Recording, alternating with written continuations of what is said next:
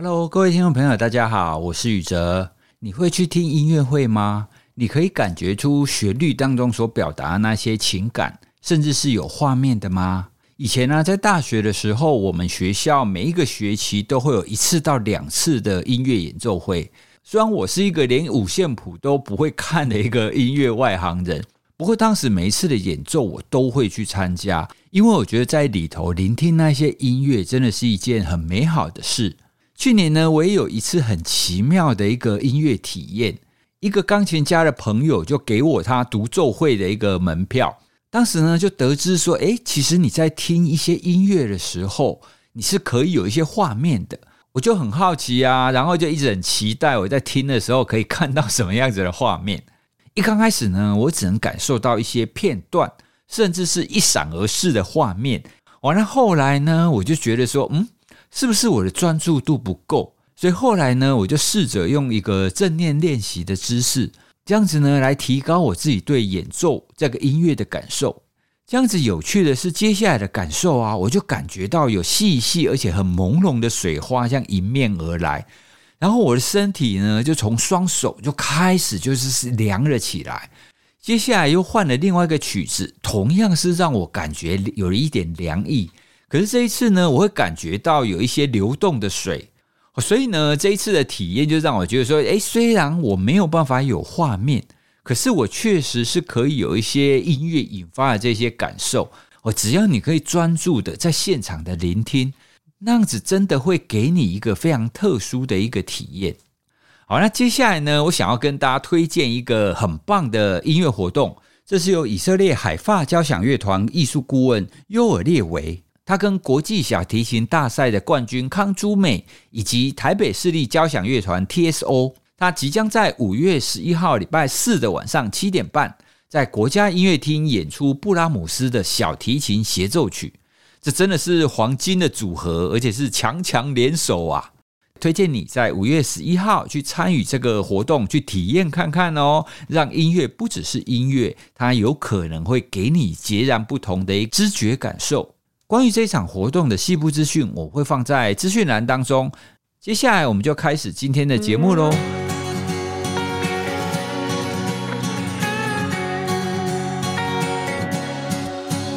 Hello，各位听众朋友，大家好，欢迎收听《哇塞新观点》，与你一起发现新视野。我是宇哲。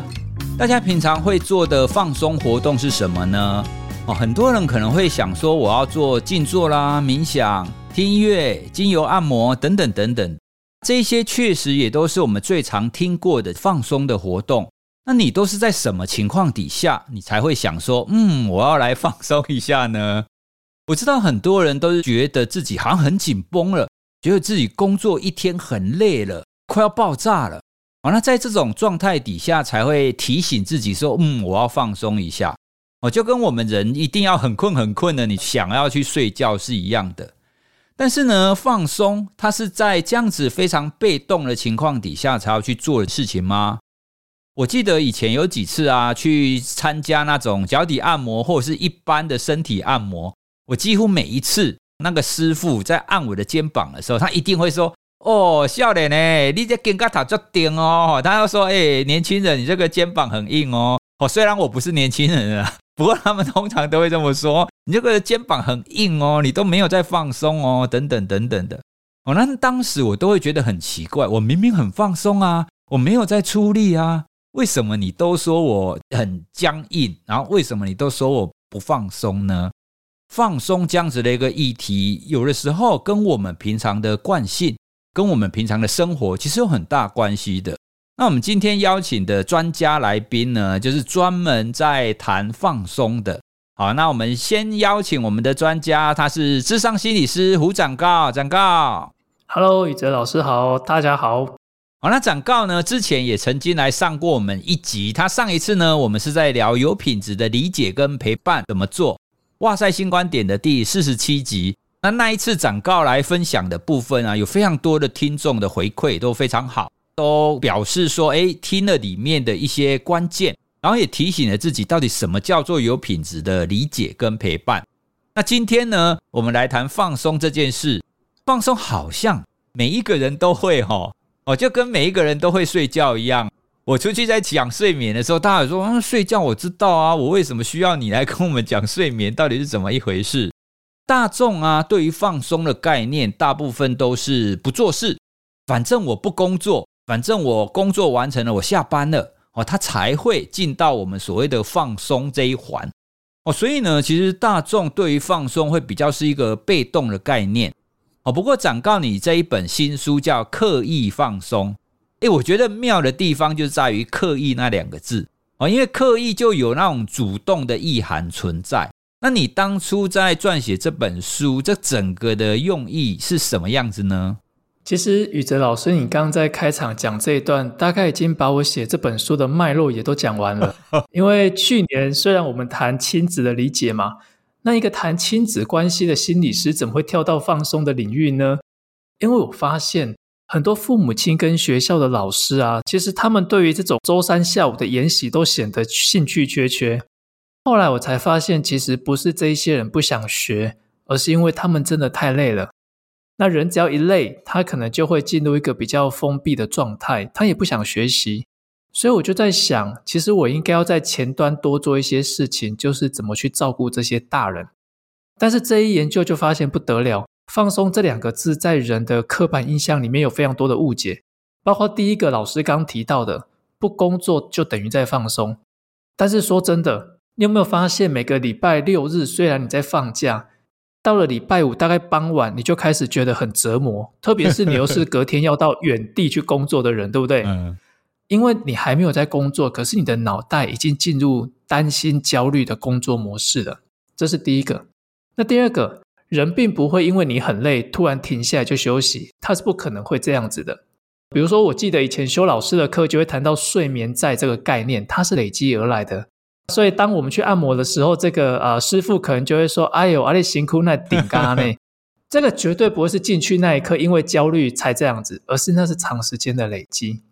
可是，当你的身体开始出现一些压力反应，比如说睡眠障碍，很可能都是很长一段时间的累积，那在某一刻它才显现出来。当我在写这本《刻意放松》的时候，其实它有一个非常重要的态度，就是。你能够去觉察到自己的身心状态跟需求，并且呢，选择适合自己的放松方式。比如说，我们刚刚就有聊到啊，很多人喜欢用精油、用按摩啊、吃东西去玩，我觉得都很好。但是这些方式都有一个共同的方向，就是由外而内。嗯，我做些什么，改变些什么，让自己好一点。但我就讲一件实在话。如果你每次让自己舒压的方式就是去买某一间啊咸酥鸡店的鸡排，你吃它就能舒压，但除此之外别无他法。假如有一天你工作真的很累，压力非常大，然后这时候你急需要一块鸡排来解救你，但你到了那个摊子，突然发现它突然休息，它变休，而且涨价怎么办？对，甚至它放长假，那你等于失去了这个放松的掌控权。好，所以这本书其实想跟各位谈的是，怎么样发展出由内而外的放松方式。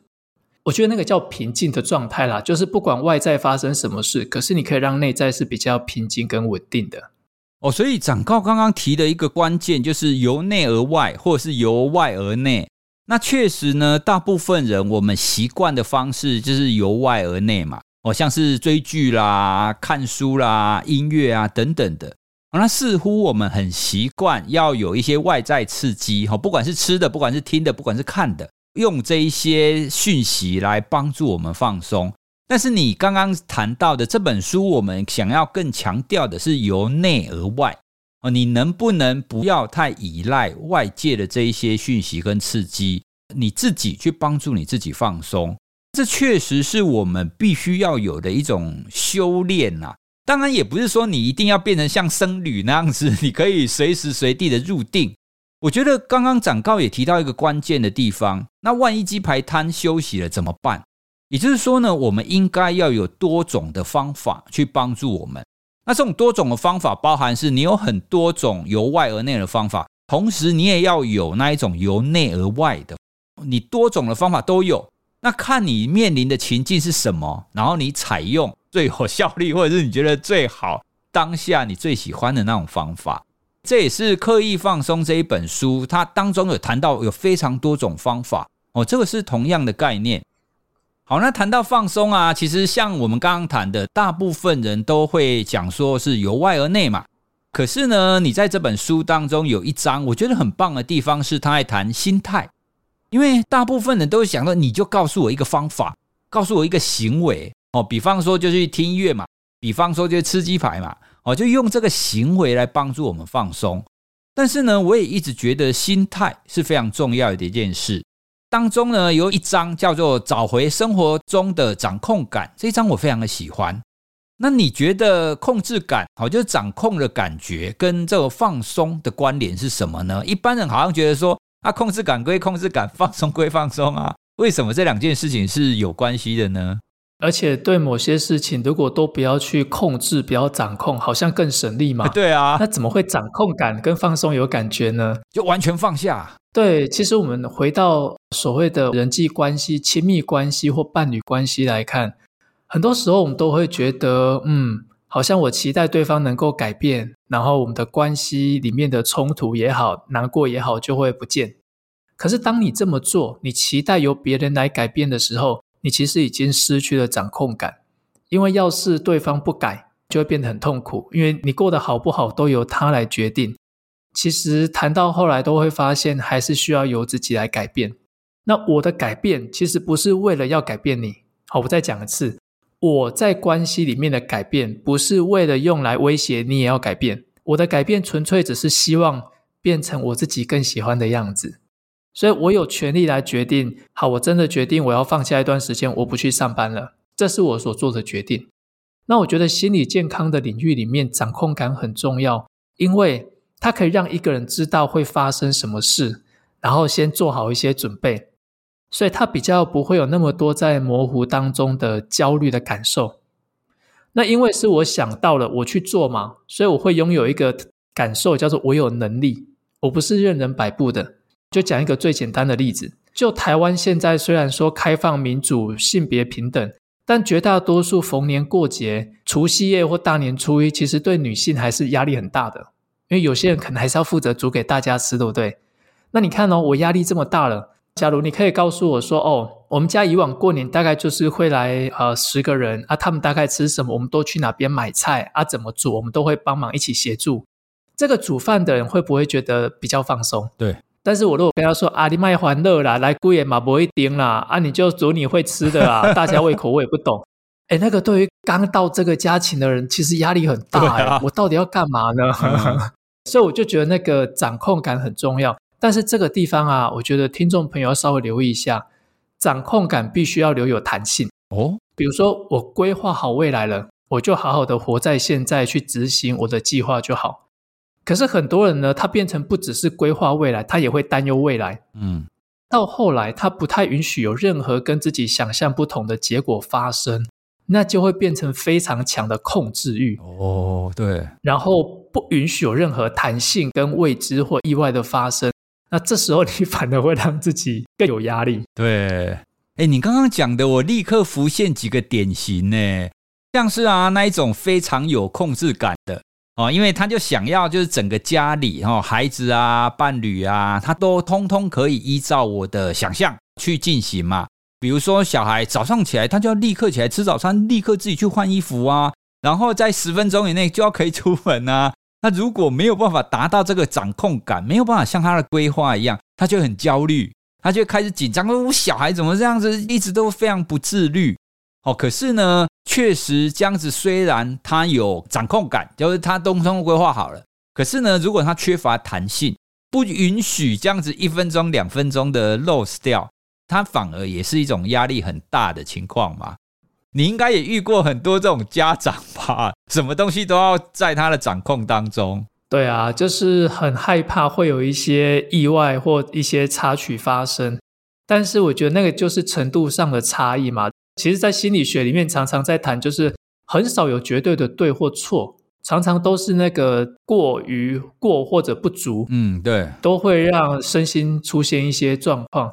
那像刚刚那种状态啊，我通常就会鼓励他说：“你能不能够在一整天当中，允许自己有一次或两次，你觉得啊，他可以不如你的掌控，事情不会有那么危险的。我们从那个地方开始练习起。”嗯，那第二个就从普遍性来看啊，其实每一家的孩子出门前都会拖拖拉拉，所以你家的孩子并没有特别的这个拖拉这件事啊，是常态，对，是常态。那刚刚讲到掌控感这件事啊，我就联想起一个动物实验，那个就是 Seligman 最经典的习得无助感的研究。那习得无助感它的操作就是让老鼠或者是让狗，让它就是可不可以控制自己关掉那个电极的开关嘛？哦，因为出现一个声音，然后它就会被电。那有一些狗呢，或者是老鼠，它有办法自己去关掉它。可是另外一部分的狗或老鼠，它是没有办法自己关的，也就是说，它没有控制感。生活当中所出现的这些事情呢，完全不是超自于他，所以呢，在这种情况底下，他们的研究就发现，这种失去控制感，这种会习得无助感，然后他们就会觉得说啊，反正做什么都没有用啦，所以他就会出现那种非常 depressed 的情况。那这个呢，其实在我们现在的生活当中，就很像是很多人失去控制感，反正上班。老板要怎么叫我做事啊？那要做什么？其实都不是我可以决定的啊。那伴侣什么事情都不是我可以决定的啊。那在这种情况底下，他的生活就会呈现一个非常没有控制感的状态。当然啦，这种状态其实跟我们一般所想象的那种压力好像不太一样。可是呢，在这种心态底下，你确实是一直没有办法放松的，因为你会一直悬在那里，那你会一直有一个焦虑感在那边。所以我自己是觉得，所谓的放松，它的概念应该比较像是你把那些负向的情绪都放下了，哦，包含焦虑，包含我们一般常常讲的压力，你都可以把它放下，然后回到一个比较平静。哦，那那种我觉得才可以进入到我们真正的那种放松的状态。对，就是刚刚老师你在讲的时候，我就想到啊，比如说刚刚像职场那个例子，或许掌控感还可以应用在另外一种事情解读上，就是我知道这份工作让我很痛苦，我也知道到了我这个年纪呢，要找第二份工作并不容易，但是最后我考量了我生活的经济所需跟失业的风险。我决定我要留在这份工作，其实那是一种掌控感耶。对对对，对，我决定的。对，那既然是我决定的，那我就知道我不用为这份工作卖命，我只是做到某种合乎公司期待的这个程度就好。下班我就去做我的事情。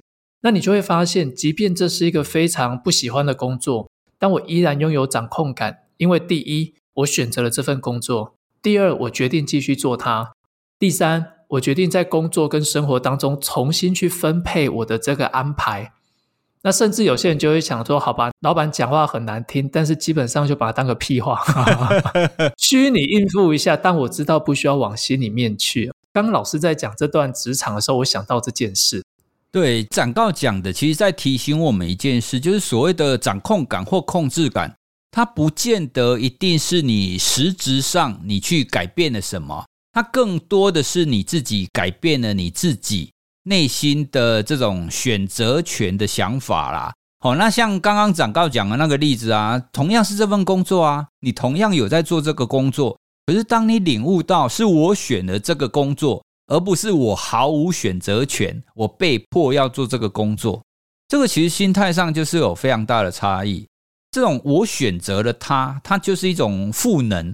就会让你觉得，哎，我是有一定程度的掌控感的。那我可以控制我自己工作的时候工作，然后休闲的时候，我可以去做其他我感兴趣的事。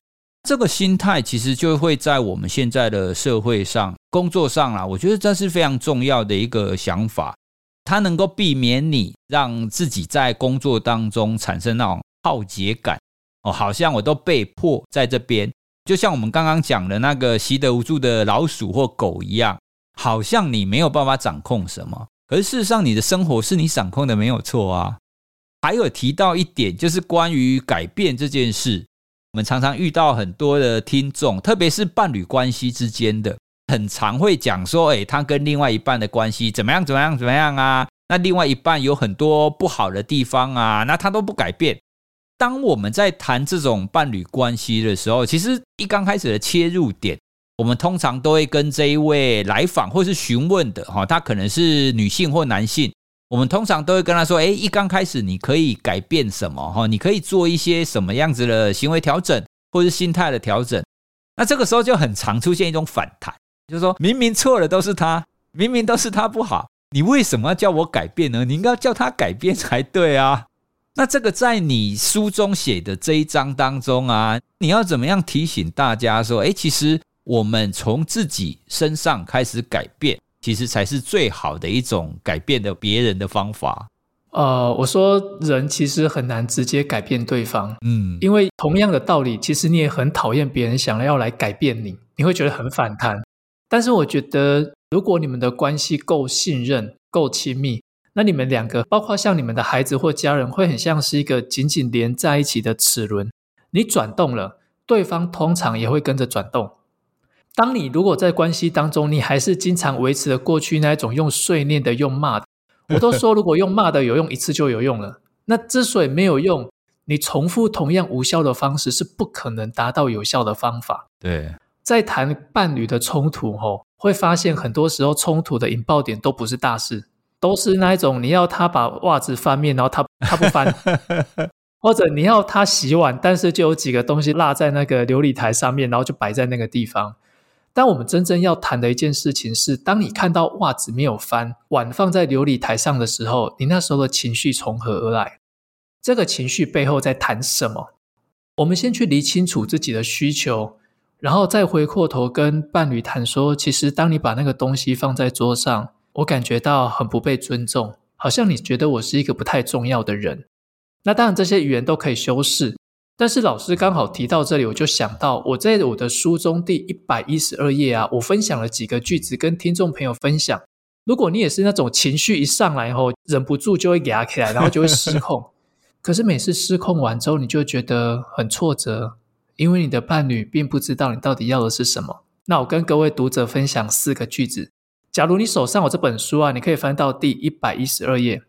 第一句，你可以问自己：刚刚发生了什么事让我有这么大的情绪？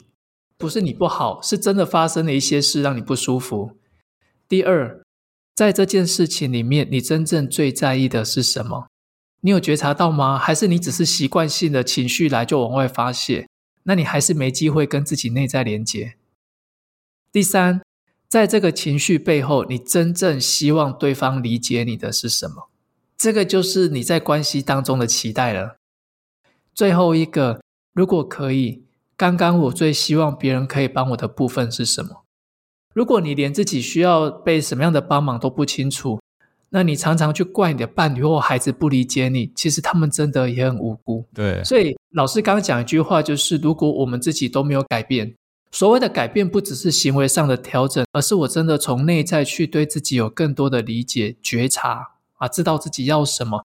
当你能够改变方式去表达出这些内在的时候，你才能够帮助关系里面的对方去理解你。刚刚展告讲的那几个句子啊，其实它就是我们在谈自我觉察很核心的概念嘛。你到底可不可以知道，在这样子的事件当中，你的情绪跟你的想法跟你想要的，它应该是什么？哦，所以唯有我们可以觉察到我们自己的想法，跟去知觉到我们的行为，你才会拥有那个所谓的控制感或是掌控感。那你有掌控感之后，你在伴侣经营的关系当中，你才会有一种我可以做什么。而不是像我们刚刚讲的那种典型的情况，都是在抱怨，就是都是另外一半的错。因为光抱怨另外一半的错，另外一半也不会改变啊。你去找任何的专家咨询，专家也不可能跳过你，然后帮你改变你的伴侣。这也是为什么我们会常常说，当你发现你生活当中，即使你是伴侣关系也好，人际关系也好，所有的改变的起点都会是我们自己。哦，只要我们自己开始在心态上啊，你在觉察你自己的关系上，你开始有了一些调整，哦，那这样子呢，你就会扩散到你周围的那一群人，就像展告书里面讲的涟漪的效应哦，我非常喜欢这种描述。你只要做了一点点改变，就像你把一个石头丢进去湖面一样，它就会向外扩散，就会扩散到你周围的人。这也是我们最常在自己生活当中做改变的一种方式啊。好，那虽然我们谈到这边都像在谈伴侣经营，可是这个仍然跟我们的主轴刻意放松是有关系的哦。你有没有发现，你如果在伴侣经营或是人际关系经营这个部分卡住了，你是不是就没有办法放松？你没有办法进入那种平静的状态？这个还是在我们刚刚谈的所谓的控制感或是掌控感这样子的一个核心议题底下。那接下来呢，我们想要再聊一个，除了刚刚我们谈的心态以外，有没有什么方法可以在日常生活中提高自己掌控感？我看到你书中有提到一个走路，或许是一个不错的方法。我常常看到展告，你就是一早，然后你就会出去外面走路，走个几千步。诶，你是在什么契机底下开始做这种走路的这样子的活动啊？很严格来讲，应该在十几年前。那那时候我开始在学校里面代理老师，我的工作很忙碌。然后我曾经有一段时间就觉得，天啊，我好像一整天都没有自己的时间。然后一到学校，一直到下班晚上，都是由别人来安排。我就无意间发现，当我从火车站走到我牵车的地方，我突然觉得那段走的过程很安静，很不被打扰。那大概是因为这样子，我慢慢的我就把那个走路的时间扩大。但现在生活当中的确有很多事情不太容易由我们自己来掌控。比如说，你要什么时候上下班，基本上除非你是老板，或者你是一个很 free 的工作，否则是被公司规定的。啊，你要遇到什么主管跟同事，也不是你能决定的，对不对？嗯。天气好不好，飞机会不会因为起雾而不飞，这个都不是我们能决定的。可是不要忘了哦，其实生活当中有很多地方是你可以刻意的去安排的，包括你的下班时间。你要躺在床上看电视，吃咸酥鸡。还是你要去运动走路，其实这是可以规划的。我之所以可以把走路让它成为这么久来的一个习惯，其实并不容易，尤其是冬天早上都会想要多睡一点嘛，对不对？对。可是啊，我真的在走路的过程当中，就会发现第一个人变得比较放松，比较清醒。那最重要的，我就想听听看，待会宇哲老师有没有同样的经验？就是我们这一种常常写作录节目的人，需要什么？需要灵感。对。可是灵感不会是你想要它就来，对，所以我常常都会在心里面想一件事，想不出来呢，我就去走路。那个很像是把一颗这个灵感的种子哦丢进大脑里，然后你在走路的过程当中，就会让这个种子慢慢的发芽。我在很多写文章的过程当中，其实我都是边走边写文章的。比如说，我如果要写一篇大概一千五百字的专栏。我都是在我家的客厅边走，然后我会用自己的手机用语音输入，我想到什么我就语音输入一段话。那我大概写了差不多结构完整了之后呢，我才会回电脑上去把它完成。这种灵感搜寻，这其实也有心理学研究支持的。他就发现啊，同样是要找寻灵感，那你用走的，你会明显的比用坐的还要更好。大家不要觉得你用走的，你一定要去风光明媚的地方走哦。那一个实验发现，就算你是在跑步机上走，你是面对墙壁哦，你在跑步机上原地走，这样子也是有效果的。哦，换句话说，只要你手脚有动，就有这种激发灵感的效果。这个也是我非常同意展告他所说的。其实走路它是可以让我们的大脑进入另外一种的思考模式。我们说它是一种扩散式的思考。哦，就不会让你这样钻牛角尖，去锁死在那边。诶，可是啊，大家应该都会觉得走路是一个活动哦，因为你身体在动啊，而且你走太多还会累呢。那你要怎么样去把走路这样子的行为，把它归类在放松呢？我觉得所有的运动都一样，运动都需要用到体能、体力。所以，如果听众朋友你是最近吼身体真的很疲累，比如说你连续好几天没有好好睡觉啊，然后你又感冒生病，甚至你的工作是那种很耗体力的那种劳力活，那我就会规劝你好好的睡觉，会比较符合当下身体的状态。对。可是啊，绝大多数的现代人，其实我们比较像是心理方面的劳累。对。因为我们都久坐，体力上的消耗不多。可是为什么下班之后你还是觉得不舒服、觉得疲惫？那是因为身心是彼此联动、连结的。你的情绪不好，一定会引发你身体的肌肉比较紧绷啊，呼吸急促啊，然后心跳可能也会比较快。当你问题虽然还没有解决，可是你让自己去做一些最简单的走路这样的运动的同时，它会舒缓你的肌肉，然后会让你的呼吸变得比较有规律。那身体的状态比较回复、比较稳定的时候，心里面也会觉得比较放松一点点。但我知道有些人不是走路，有些人喜欢跑步，就像宇哲老师，其实应该是有在跑步，甚至是跑到类似马拉松这样的状态。嗯，可是我没有办法，跑步对我就是一件很痛苦的事。包括我很佩服能够在这个跑步机上跑步或走路的人，因为我的体质很特别，我只要一上跑步机跑个几步，我就开始头晕想吐。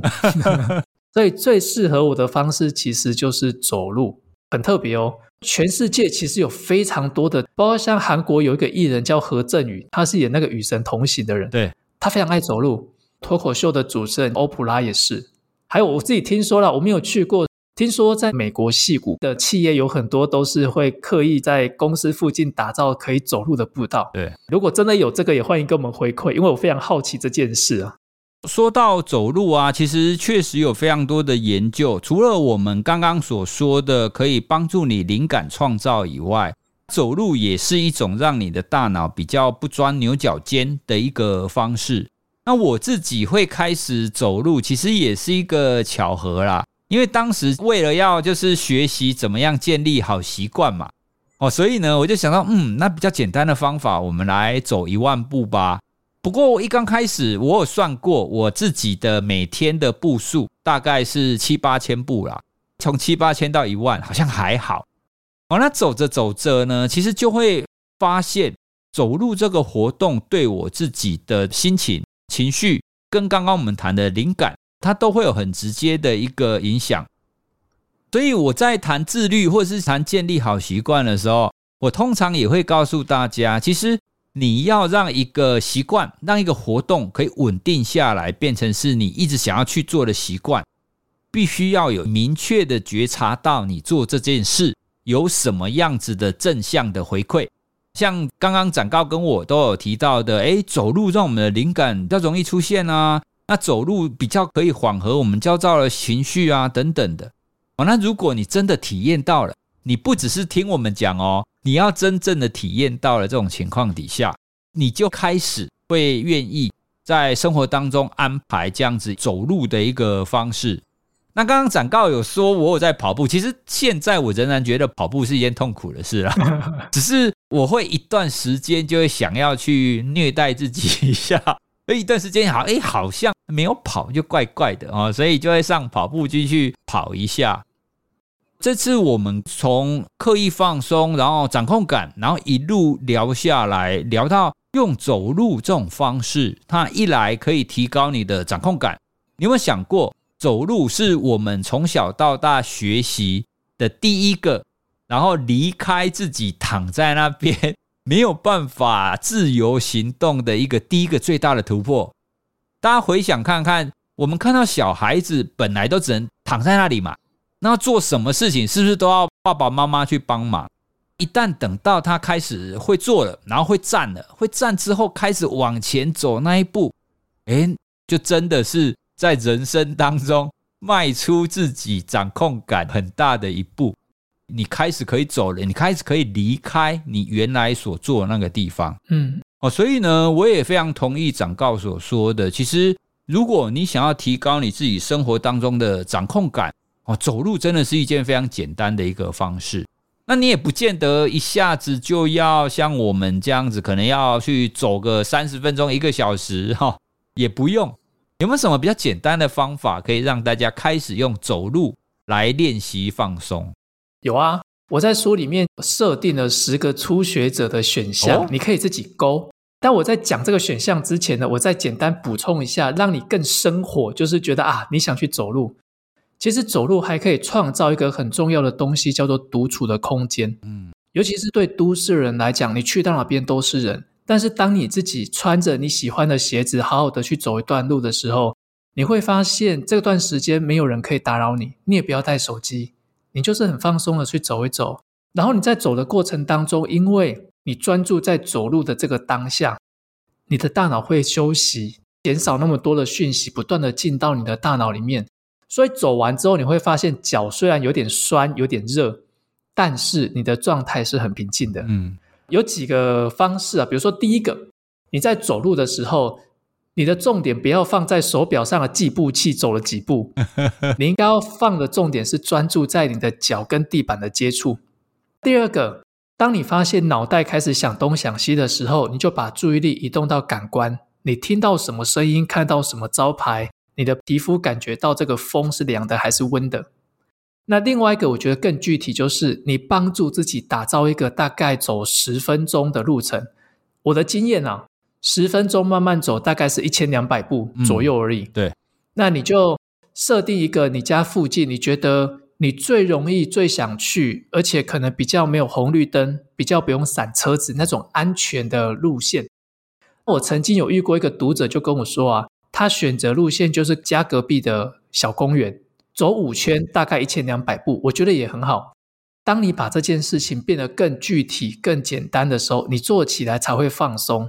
对，放松才会想继续做下去。对，那慢慢的，你再帮自己规划成二十分钟的路线，半小时，甚至像我们现在可能一走可以走到一个多小时都有可能。那书里面有十个选项，你就可以依照自己的需求去勾两到三个开始练习。对，刚刚展告所说的，你在走路的时候，尽量不要让你自己还去注意手机啊、手表。那我会感觉到，当你可以。开始这样子，每天走个十分钟或十五分钟，让自己独处，你又会发现另外一个很有趣的地方。我们平常在走路的时候啊，你是不是都匆匆忙忙的走过你家那个公园，或走过那一条路？其实你不太会去观察你们这一条路到底旁边是不是有什么花，是不是有松鼠，是不是有哪一些人会在这个公园活动。哦，所以你这样子让自己独处去公园走路，它其实又会增加了你那种当下，你可以更了解你的这一些环境，你也会去发现，在环境当中原来有这一些美好的地方。像我常常举的一个例子啊，我有一次走路经过我们家邻居的时候，我就闻到一个很香的味道。哦，原来是我们邻居他其实种了一排花。那那个花在傍晚的时分，你走过的时候，你就会觉得那种心情很舒畅，你又闻到那个淡淡的清香。那那个时候我就想说，为什么他们家有种这么多花，我都不知道这件事？明明是我们家邻居啊，那就是因为我们平常都开车咻就走过了，或者是我们骑车咻就过了，所以你不会发现你的周遭其实有这一些单纯而美好的事物。当你开始用走路来让你自己大脑清空哦，让你自己放松的时候，你也会有更多的机会去发现这种生活当中的小小的美好的地方。放松这件事情啊，真的像这本书所写的，就是你要刻意去做。那个刻意呢，就是打破过往的惯性，把放松这件事情当成是一个生命当中另外一个重要的事业去经营。因为不放松，你很难有健康。嗯。没有健康，你大概很难去追求很多你想要达到理想的目标。书后面放了蛮多的具体的行动，包括我们刚刚讲的呼吸也好，走路也好，或者专注在当下去做一件事。其实这些事情它都是很简单，可是可以让你的大脑跟内在状态是比较放松的。但是啊，简单的事情不一定容易。对，它很单纯，但它不一定容易持久的去做，所以真的要刻意的去练习。就像我们开头跟大家说的一样，大家好像觉得放松，你就不工作，它其实就是个放松。但其实，在现代的社会，我们在这么忙碌的情况，我们要追求的东西好像一直追求不完。你的工作永远做不完，小孩陪伴的时间永远都不够，你自己想要去成长的事情永远都没有办法完成。那在这种情况底下，我们更应该像展告刚刚所讲的。我们应该要把自己放松，把自己休息的时间刻意的把它安排下来，在我们生活当中，在一个动跟静之间取得一个平衡点。你有完整，你有一个好的放松跟休息，你才会有一个高效率的工作跟生活的品质。这也是我觉得这本书刻意放松，它一直在强调一个非常重要的一个概念。哦，所以大家不要觉得放松是一件很容易的事。其实就像我们常常遇到那一些失眠的个案，大家觉得睡觉就很简单呐，你什么事情就都不做，你放空就可以睡觉啦。但事实上，就是现代我们在很多这种外在的压力跟讯息的情况底下，真的要好好的睡一觉哦，其实变得反而不是那么容易。睡眠就跟这本书刻意放松是一样的。好，我们应该要把这件事设定在里面，然后慢慢的去练习。好，那我们今天呢，非常谢谢展告来跟我们聊关于刻意放松这个议题。我觉得在这个议题当中啊，真的很需要我们一起来聊聊，说所谓的掌控感，像是走路这样子的一个行为，这都是我们一般人比较不会觉得这个好像会放松的行为，但它真的对我们整个身心平衡有很大的帮助。关于刻意放松这本书呢，除了我们刚刚讲了很多的心态以外，书中有非常多的这种行动方案及练习的方式。甚至展告也有录了一个放松的音档，如果大家有需要的话，哈，你可以从书里面的 QR code 跟连接，你就可以找到这一些关于放松的一个练习。非常推荐大家可以去购买这本书来阅读。那这本书的相关资讯我也会放在我们的资讯栏。听众朋友，如果你有什么很厉害的放松的撇步，哈，很厉害放松的诀窍啊，或者是其他的方法，也非常希望你们可以跟我们分享哦。大家一起来学习一下，有什么好的放松的方式？